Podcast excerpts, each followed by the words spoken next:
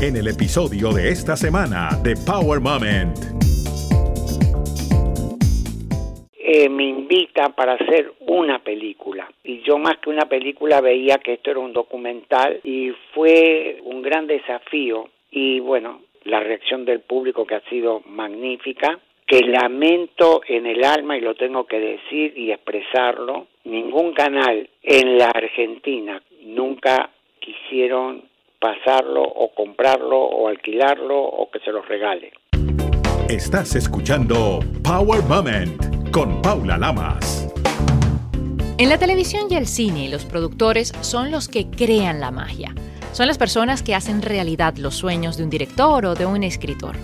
Por más de 60 años en la industria del cine y la televisión, en América Latina y Europa, Arnaldo Limansky ha sido el responsable de llevar a la pantalla más de 86 películas y más de 43 telenovelas, con múltiples reconocimientos en su haber. Lleno de experiencias y conocimientos, Limansky trabajó con los cineastas más reconocidos, para empresas de televisión como Telemundo, siendo el vicepresidente de producción de dramáticos, Disney, Imagina USA, entre otros. Los invito a disfrutar de un momento poderoso con Arnaldo Limansky. Arnaldo Limansky, bienvenido a Power Moment. Muchísimas gracias por la invitación. Para mí es más que un placer, es un honor y un gusto tenerte sin duda alguna y poder conversar contigo unos minutos porque una persona que ha tenido más de seis décadas en este negocio, en esta industria del cine, de la televisión, si recuerdas cómo comenzaste esta carrera cinematográfica en tu natal Argentina y las vueltas que ha dado el mundo y pasaste por Europa, por América Latina, por Venezuela y ahora estás acá en Estados Unidos. ¿Nos puedes hacer un recorrido de esa historia? contar este, más de 60 años es muy difícil, ¿no? Pero de cualquier manera, un día 15 de septiembre del año 1953 que entré a trabajar en la industria cinematográfica como asistente de producción, me interesó mucho esta industria que tanto Argentina y México eran los dos países industrializados en la cinematografía. Me refiero a los países de Latinoamérica. Bueno, luego proseguí. En ese momento también estaba yo estudiando ingeniería, cosa que terminé después de muchos años y sacrificio, pero nunca abandoné la cinematografía. Este, me fui involucrando cada vez más y a medida que pasaban los años, eh, bueno, la industria de Hollywood penetró prácticamente todo Latinoamérica y entonces se redujeron mucho las producciones tanto de Argentina y de México y comenzamos una nueva etapa en aquel entonces, en los años 65, 68 por ahí. Te estoy contando mucha telaraña. Comenzamos a coproducir y ahí vino un poco más mi especialización en el trato con especialmente Europa y también México y bueno y así fui progresando y como tú bien decías me contrataron para unas películas en Venezuela, país que adopté soy ciudadano venezolano, tanto mi esposa y mi hijo, y proseguí.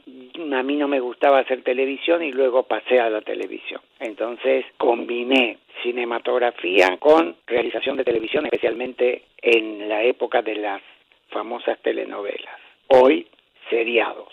Y así me anduvieron contratando por Perú, Colombia, México y otros países como realizar coproducciones de novelas con el canal de venezolano con Radio Caracas Televisión y Venevisión, con Telecinco de España. Después de unos cuantos años que tengo ya en Miami, fui contratado por Telemundo, fui por siete años vicepresidente de el área dramática de Telemundo y hoy con mi compañía Cine 5 estoy eh, realizando proyectos a futuro hasta que termine esta pandemia y este acuartelamiento que digo yo este para estar conectado personalmente con el mundo.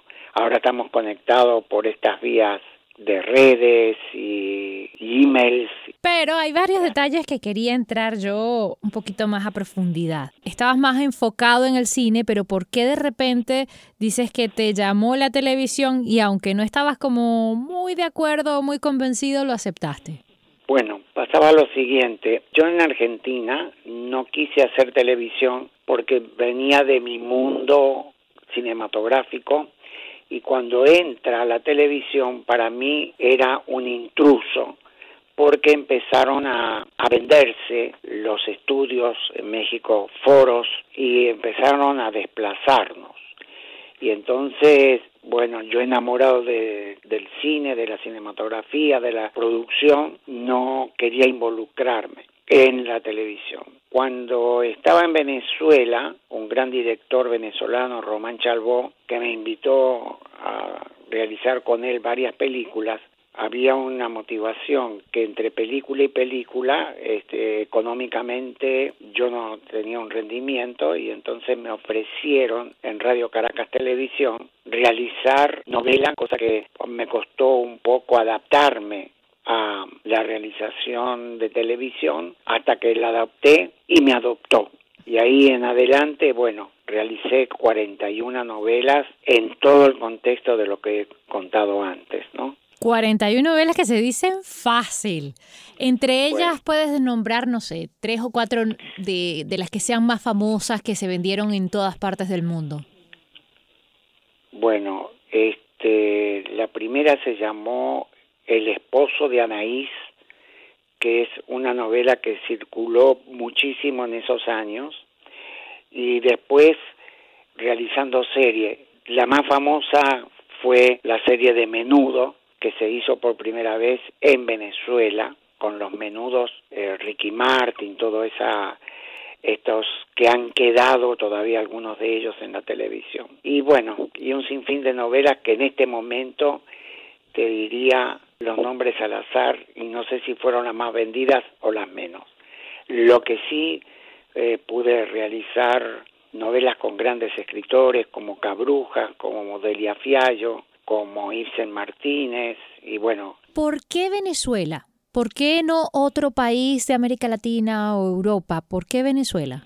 Bueno, lo de Venezuela fue un caso muy fortuito porque daba la casualidad de que estaba el bestseller de 100 años de soledad que la directora Margot Benacerraf había comprado los derechos para hacer la Cándida Heréndira y su desalmada abuela y ella no tenía un productor y fue a la Argentina a buscar un productor para su película. Y todas las recomendaciones que ella recibía en aquel momento era mi nombre. Por lo tanto, me hizo la oferta que para mí era una doble satisfacción. Primero, realizar de este escritor tan famoso, de este cuento, de un libro bestseller del momento. Y bueno, era porque en la Argentina, que no, fue el factor principal, pero lo tengo que relatar, estábamos en una plena dictadura militar de Videla y yo no estaba, vamos a decir, incluido ningún partido político ni nada, pero me dolía mucho lo que estaba pasando. Y bueno, llego a Venezuela, trabajé en la preproducción de esa película y que lamentablemente por problemas económicos de presupuesto no se realizaron, pero el que me captura vuelvo a mencionarlo, es este director Román Chalbó para hacer una película con él. Así que bueno, me enamoro yo de Venezuela, viene mi esposa, mis dos hijos y ya nos quedamos para toda la vida en Venezuela. Así que he vivido en Venezuela treinta y tantos años. Y luego la vida te trae a Estados Unidos y te vuelves a convertir en inmigrante. ¿Para ti qué significa ser inmigrante? Lado, que tú no te olvidas de tus raíces donde has nacido, pero por otro lado, este, no es fácil la adaptación a un país. El de Venezuela eh, ha sido un poco más fácil, Latinoamérica, el idioma, una idiosincrasia no parecida, pero te adapta. El problema ha sido la adaptación en Estados Unidos, trabajar en una compañía americana y adaptarte al país también. Ha costado mucho ser inmigrante, hay veces que duele porque extrañas muchas cosas. Dije raíz por nacimiento, pero lo otro es que tus familias principales se encuentran en tu país natal y eso eh, duele mucho dejarlos en la distancia. Ese ser el inmigrante. Eh, si lo quieres tomar es doloroso el ser inmigrante de esta forma, ¿no? Claro que sí, sin duda alguna no es fácil. Aparte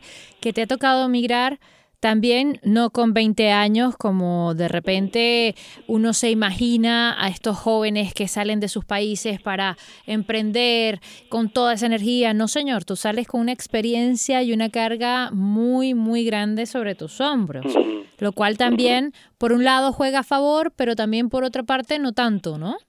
Eh, sí, eh, a favor juega las condiciones de vida, de vivir, de confort, pero no puedes vivir nada más del confort, ¿no? Lo que es cierto es que nunca has abandonado el séptimo arte y has creado un documental que es maravilloso, la historia de los últimos días de vida de Facundo Cabral.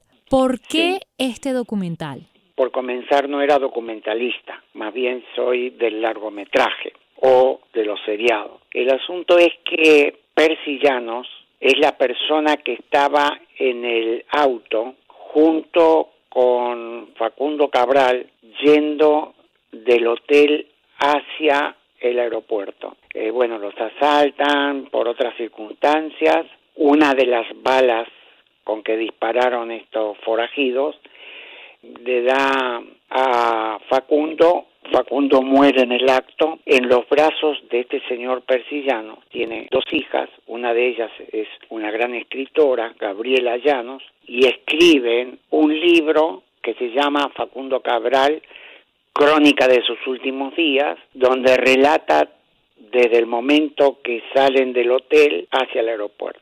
Yo tenía una gran amistad con Persillanos, hoy ya no está con nosotros, y eh, me invita para hacer una película. Y yo más que una película veía que esto era un documental y me pongo a realizar el documental. Y bueno, este, aparentemente la reacción del público que ha sido magnífica. Bueno, hoy día el documental que lamento en el alma y lo tengo que decir y expresarlo, ningún canal en la Argentina conociendo a un artista de la magnitud de Facundo Cabral, que ha recorrido 163 países, nunca eh, quisieron pasarlo o comprarlo o alquilarlo o que se los regale. Bueno, hoy día ya eh, a través de las plataformas, ahora está en Vimeo. Antes de este documental, ¿a ti te gustaba la música de Facundo Cabral? ¿Cuánto conocías de él que de repente ahora descubriste mucho más a través de este trabajo? Bueno, descubrir, lo descubrí antes, porque Facundo dio acá en Miami, él vino a hacer una sola presentación en un teatro que se llama Artime y lo llenó, creo que eran 1500 o 1800 personas. Todavía existe el teatro, es muy grande y evidentemente fui a, a verlo personalmente, a escucharlo más que nada porque más que cantante era un cuentista, un, un hombre que tenía una personalidad que atrapaba. Y no solamente eso, sino que era un magnetismo que irradiaba en todo, tanto en las canciones como poeta. Y entonces me abrazó y dio la casualidad o que Dios me lo puso en el camino para que yo pueda hacer el documental, al que, como dije antes, lo hice con una pasión increíble. Se puede notar porque decimos, por cierto, está en las ah, plataformas digitales como Vimeo, que es maravilloso que la gente pueda tener acceso no solamente ya en una ciudad o en un lugar en particular, sino que pueden tener acceso a nivel mundial. Esas, Eso es, es la ventaja, digamos, de alguna forma de estas plataformas digitales que todos podemos tener acceso a ella y descubrir justamente un poco más, porque creo que las nuevas generaciones no sabrán quién es Facundo Cabral, excepto por testimonios como este, como este documental que cuenta con imágenes inclusive cuando él visitó al Papa, ¿verdad? Eh, sí, no solamente que visitó al Papa, sino que estaba involucrado con presidentes de los países que él visitaba o con grandes personalidades. Este, en el documental, por ejemplo, hay muchos testimonios de gente tan conocida como la viuda de Borges, la señora Kodama, por ejemplo, ¿no? Aquí Jaime Bailey eh, y otras personalidades que caracterizan el mundo del, del periodismo. Quizás lo que acabas de comentar de que los canales en Argentina no estaban dispuestos a transmitir este documental se deba a que él tenía también un toque polémico. Bueno, según la de los testimonios que he recogido de la gente que conocí que tenían un acceso como este señor Persillano, que también fue su su manager en ciertos años, siempre me comentaron que él en la política no. Lo que pasa que lo idealizaron como una persona de izquierda. ¿Por qué nació eso en alguna de sus poesías? A lo mejor hacía alguna algún comentario o alabanza a alguien y entonces lo identificaron como mm, vamos a decir de izquierda y especialmente en los años de universitario, ¿no? que siempre están en esa polémica en lo político izquierdoso. Pero él nunca quiso polemizar en eso, pero bueno, ahí quedó. No pudo defenderse más que con sus canciones. Para ti, ¿cuál fue el reto más grande para poder realizar este trabajo, Arnaldo? El reto más grande fue, primero, la cantidad de viajes que tuve que realizar para ir, aparte, localizar estas personas que dieron su testimonio, eh, tanto en la Argentina, en Perú, aquí, en México, y fue un gran desafío que se llama presupuesto, es la parte del financiamiento. Y evidentemente, esto es una anécdota que te voy a a relatar, la vicepresidenta de Guatemala en aquel momento era la que iba, era una gran, gran fan de Facundo y es la que iba a financiar esto y lamentablemente le descubrieron que era una persona que estaba involucrada en la corrupción, luego el presidente, los dos están presos, yo había comenzado a grabar y bueno, tuve que buscar cómo lo financiaba personalmente y así fue. Eh, gran sacrificio para, para mí, para mi esposa María Luisa, porque es un proyecto de presupuesto bastante elevado para lo que es un documental de una hora. Ese fue, vamos a decir, lo que yo tuve que luchar para poder realizarlo, terminarlo y ahora exhibirlo. ¿Cuál ha sido la satisfacción más grande que te ha dejado Facundo Cabral, Crónicas de sus últimos días?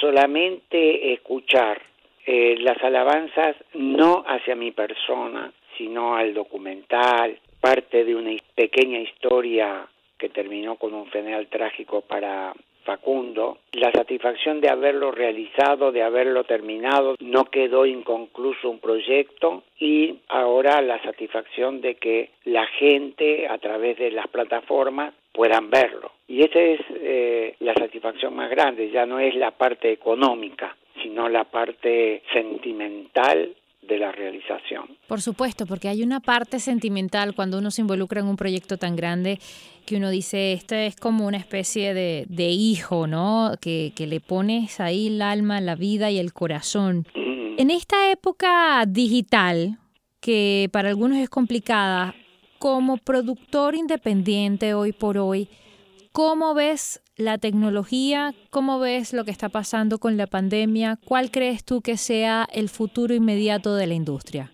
Bueno, este, ya que tocaste este tema, muy importante lo que está ocurriendo en este momento.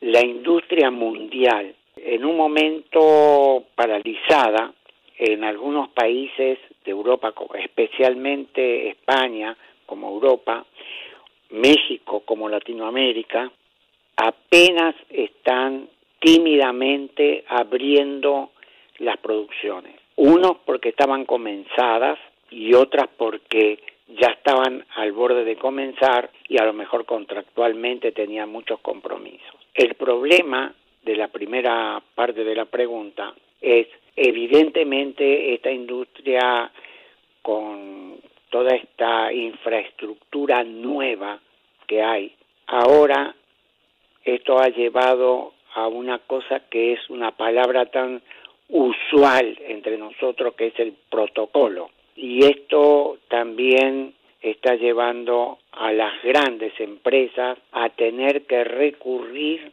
a las empresas pequeñas o como nos llaman ahora pymes. Entonces va a favorecer, estimo yo, a futuro, aunque no soy futurólogo, pero estoy en la vanguardia. Una vez que eso se termine, va a explotar en las realizaciones, porque prácticamente no tenemos cines donde se puedan exhibir las películas o proyectos que fueron terminados o que se están terminando. Esa es la parte cinematográfica. Y en la parte de televisión, aparte de los canales abiertos en cada país, están los canales de cable que están consumiendo mucho material y no hay reposición del mismo. Entonces, para cerrarte esta pregunta, a futuro se va a tener que realizar este, de otra manera los contenidos. Creo que vamos a entrar otra vez en una secuencia romántica, no tan excesiva como estaba, vamos a decir, con las parejas que se querían mucho, se quieren mucho, que se abrazan mucho, que se dan muchos besitos. Ahora todo eso eh, creo que lo que capturaron esta información que te estoy pasando son las producciones turcas. Son producciones eh, con un ritmo un poco más lento. Eh, se han estado un poco adaptando también, yo creo que a nuestro ritmo acá en Occidente de alguna manera, pero vemos que hay mucha menos sangre, que hay mucha menos sexo, mucha menos violencia, si se quiere, pero tiene más contenido, tiene más historia. Bueno, este, has tocado una palabra muy interesante que es contenido. Eh, cuando dije lo de los turcos que realizan, lo digo como realización, más no como eh, los ritmos, el ritmo que tenemos en Latinoamérica, ¿no? Que contamos muy rápido la historia, o ellos utilizan mucho, y es lo que nos vamos a tener que volver atrás nosotros, es la sensualidad de pieles, de sensualidad de verse y no como somos nosotros tan efusivos, cuando digo nosotros Latinoamérica, que somos tan efusivos de abrazar, de dar besos en nuestra vida cotidiana. Y eso lo reflejábamos en las novelas, ahora creo que nos va a cambiar por un tiempo y largo. Esa es mi visión de lo que va a venir. Y sabes qué, lo he estado viendo también, lo he estado leyendo en cuanto a Hollywood, estaban ya advirtiendo que en la industria se van a evitar las escenas de cama, las escenas de besos y todas estas cosas justamente por la pandemia. Entonces creo que sí, como muy bien dices, vamos a estar regresando un poco a ese cine más romántico, a ese cine donde vamos a ver más miradas. Hemos perdido algo y que esta pandemia a lo mejor va a hacer que, regrese. No soy proclive a que haya una pandemia como todo el mundo, como seres humanos, pero creo que esto echó un freno a lo desenfrenado que venían los contenidos últimamente. Demasiada violencia, sexo, no sensualidad, por ejemplo, y esto es, vamos a detener esto, alguien dijo, este, y se produce este problema que nos tiene mal a todos, va a cambiar, van a cambiar muchos ritmos, muchas formas que nosotros vamos a poder ver todavía. Por tiempo largo. Luego se va a desencadenar de vuelta, de seguro. Es lo mismo que estaba pasando con muchas películas, ya que tocaste Hollywood, muchas películas de acción, de muchos efectos y de, no de música, de ruidos estruendosos. Esa es eh, mi visión de lo que hasta ahora se ve, se ve y se va a ver por un tiempo, ¿no? Sí, totalmente. La parte no glamurosa de trabajar en esta industria, ¿qué te ha enseñado? Bueno, ser una persona sencilla, honesta contigo mismo y con el prójimo que está trabajando contigo, considerando que somos todos seres humanos con una pasión que del, del trabajo mismo. Eso es lo que, fuera de lo que tú dices, el glamour. El glamour es externo. Lo interno no existe el glamour, existe el trabajo. Trabajar con artistas, con estrellas, como acabas de decir, con personalidades, celebridades, como le quieras llamar, ¿qué es lo más difícil y cómo manejas los egos? En el trabajo prácticamente los egos no existen. Los egos están hacia afuera. Pueden ser desde los artistas, actores, actrices, directores, producción, lo que sea. Todo eso está involucrado en una cajita cuando estás trabajando. Fuera, externamente, bueno, cada uno manejará los egos que correspondan, pero yo pienso que lo, lo sencillo del, de uno como ser humano es que somos compañeros de trabajo en un momento dado, que no existe en total el ego, eso es lo que yo siempre he sentido, una gran correspondencia con los actores, con las actrices. Y eres uno de los más queridos, sin duda alguna. Bueno, gracias. A lo mejor me lo gané. Claro que sí. Arnaldo, ¿cuál crees tú que puede ser el consejo más valioso que le puedes dar a alguien de esta nueva generación con respecto a la industria? Bueno, mi primera palabra es pasión. Si tú eres muy apasionado en lo que tú quieras realizar dentro del ámbito cinematográfico o de televisión, en la asignatura que tú quieras, si te gustaría la fotografía, la dirección de arte, de cualquiera de los elementos que involucren una producción, tienes que ser un apasionado. Si no, evidentemente nunca vas a tener la satisfacción de tu trabajo realizado. ¿Cuál crees tú que ha sido tu power moment en la vida para ser quien eres, para llegar a donde has llegado? La pasión, el trabajo y la satisfacción de que también pude transmitir y sigo transmitiendo mis experiencias de trabajo a las nuevas generaciones. He dado y sigo dando clases de producción, introducción a la producción, etcétera, para que estas nuevas generaciones capten, después eh, tendrán sus propias experiencias, pero por lo menos si hay algo de sabiduría dentro de lo mío, estoy tratando de transmitirlo, no guardármelo.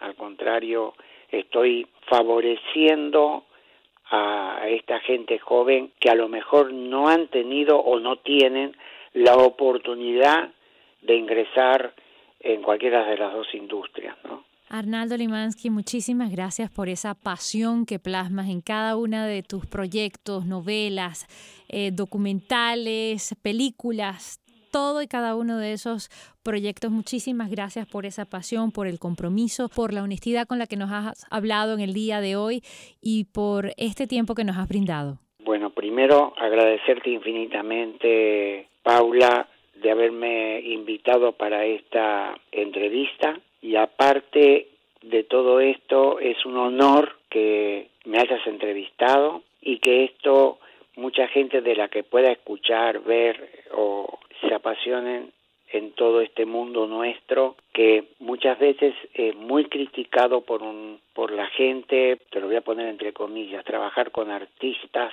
este, cierro comillas, es algo no muy loable hasta que se involucran en, ver qué es lo que hacemos. Nuevamente, muchas, pero muchísimas gracias. Recuerda seguir a Power Moment en las redes sociales, arroba Power Lamas, en Twitter e Instagram, y en Facebook, Power Moment with Paula Lamas. Esta es una producción de GGSI.